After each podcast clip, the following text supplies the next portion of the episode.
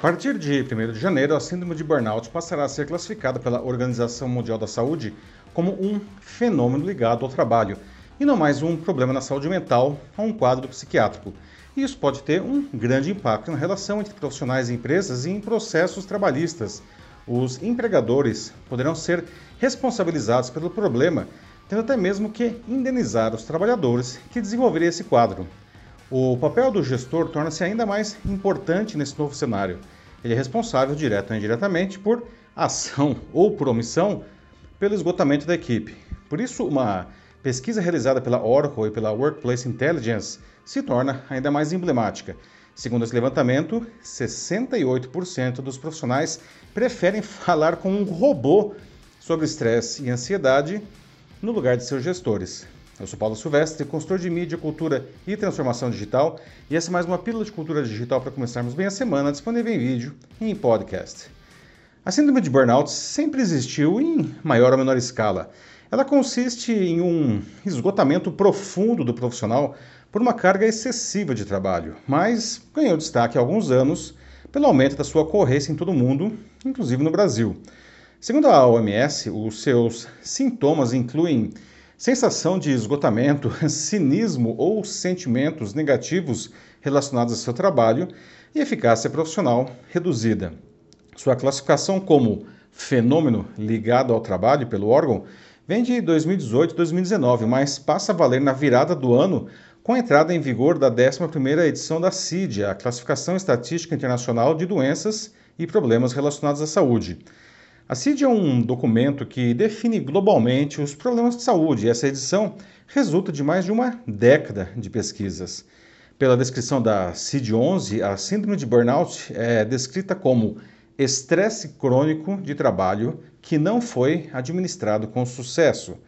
Na edição anterior, ela era considerada como um problema de saúde mental ou um quadro psiquiátrico. E essa descrição já deixa clara a importância da figura do gestor, afinal de contas, salvo no caso de profissionais autônomos, né, é ele quem determina o que, quanto e em que ritmo cada profissional da sua equipe deve trabalhar. Ele pode falhar nessa administração do trabalho, uh, tanto por exigir demasiadamente do time, quanto por não observar e gerenciar abusos ou, enfim, desvios de conduta de alguns de seus membros. Logo, o desenvolvimento de quadros de burnout na equipe recai sobre o gestor e, por extensão, sobre a empresa, até mesmo na esfera legal. Certa vez eu vi uma definição que serve muito bem agora. Ela dizia que enquanto ainda não somos gestores, produzimos valor a partir de nossa fonte de trabalho, mas quando nos tornamos produzimos valor a partir da força de trabalho dos outros. Por isso, entre as atribuições do gestor está criar possibilidades, oferecer recursos e remover barreiras para que os membros da equipe realizem um bom trabalho, extraindo o melhor que cada um tem a oferecer. Um bom gestor tem uma equipe produtiva e feliz. Poderíamos dizer até que a eficiência da gestão pode ser medida pela quantidade de quadros de esgotamento em uma equipe. Não. Se há muitos casos, é hora de trocar de gestor. Bom, diante disso tudo, fica fácil entender o sucesso de empresas que oferecem uma gestão mais humanizada com o foco nas pessoas da organização. Profissionais mais felizes, com boas condições de trabalho, que são ouvidos e participam das decisões, tendem a produzir mais e melhor sem adoecer por isso.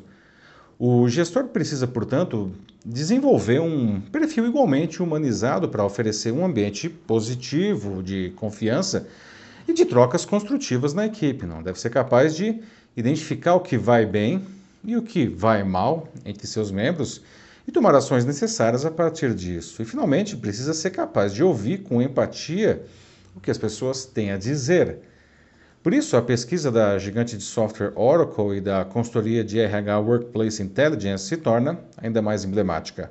A edição de 2020, realizada com mais de 12 mil profissionais de 11 países, inclusive do Brasil, identificou que 68% da força de trabalho prefere falar com um sistema com inteligência artificial sobre estresse e ansiedade a fazer isso com o seu gestor. Não?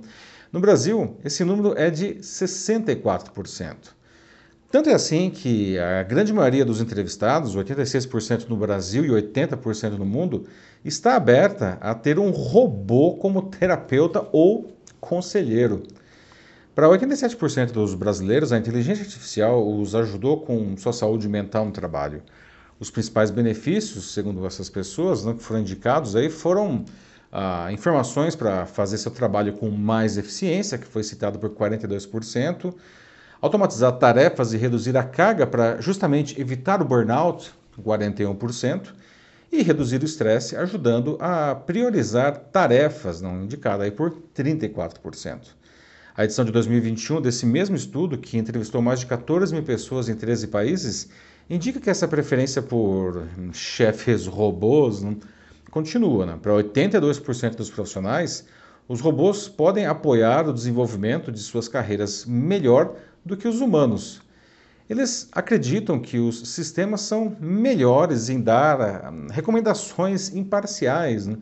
mencionado por 37%, fornecer recursos adaptados às habilidades ou objetivos, indicado por 33%, responder rapidamente a perguntas sobre a sua carreira, também 33%, e encontrar novos empregos que se encaixem bem em suas habilidades, 32%. Mas nem tudo está perdido para os gestores humanos, não. A edição mais recente da pesquisa aponta que as pessoas ainda são melhores em oferecer conselhos com base na experiência pessoal, citado por 46%, identificar pontos fortes e fracos, 44%, olhar além de um currículo para recomendar funções que se encaixem em sua personalidade, 41%, e fornecer recomendações para novos empregos ou funções, mencionado por 38%. Bom, não é de hoje que se discute a diferença entre um chefe e um líder. O primeiro é aquele que manda, que exige, que critica, que pune, colocando-se acima da equipe. Já o segundo acompanha, orienta, ensina, incentiva, posicionando-se como parte do time. O chefe responsabiliza a equipe pelos fracassos, enquanto o líder vibra com todos pelos sucessos. A diferença não é nada sutil, não, e aparece muito claramente aí nos resultados dessas pesquisas. As pessoas querem condições para realizar um bom trabalho e fazer isso e fazem isso muito bem se são atendidas. Além disso, em um mundo que ainda sente os efeitos da pandemia, com estresse e desorientação de carreiras, buscando aí, enfim, novos formatos de trabalho, o equilíbrio da vida pessoal e profissional fica ainda mais importante. É uma pena que ainda tenhamos muito mais chefes é, que líderes. Todo mundo perde com isso. Empresas que já sentiram os ventos da mudança investem em gestões mais humanizadas. Por outro lado, chefes que continuam a tratar os membros de sua equipe como máquinas acabarão sendo substituídos por robôs. Será que teremos que chegar a isso para finalmente entender a importância do ser humano? É isso aí, meus amigos. Me diga uma coisa: como é o estilo de gestão em sua empresa? Você acha que está mais para chefe ou para líder? Sabe como a tecnologia é, pode auxiliar você em qualquer dessas situações? Se você sente que precisa de apoio nessa tarefa, é só mandar uma mensagem aqui para mim que vai ser um prazer ajudar você com isso. Eu sou Paulo Silvestre, consultor de mídia, cultura e transformação digital. Um fraternal abraço. Tchau.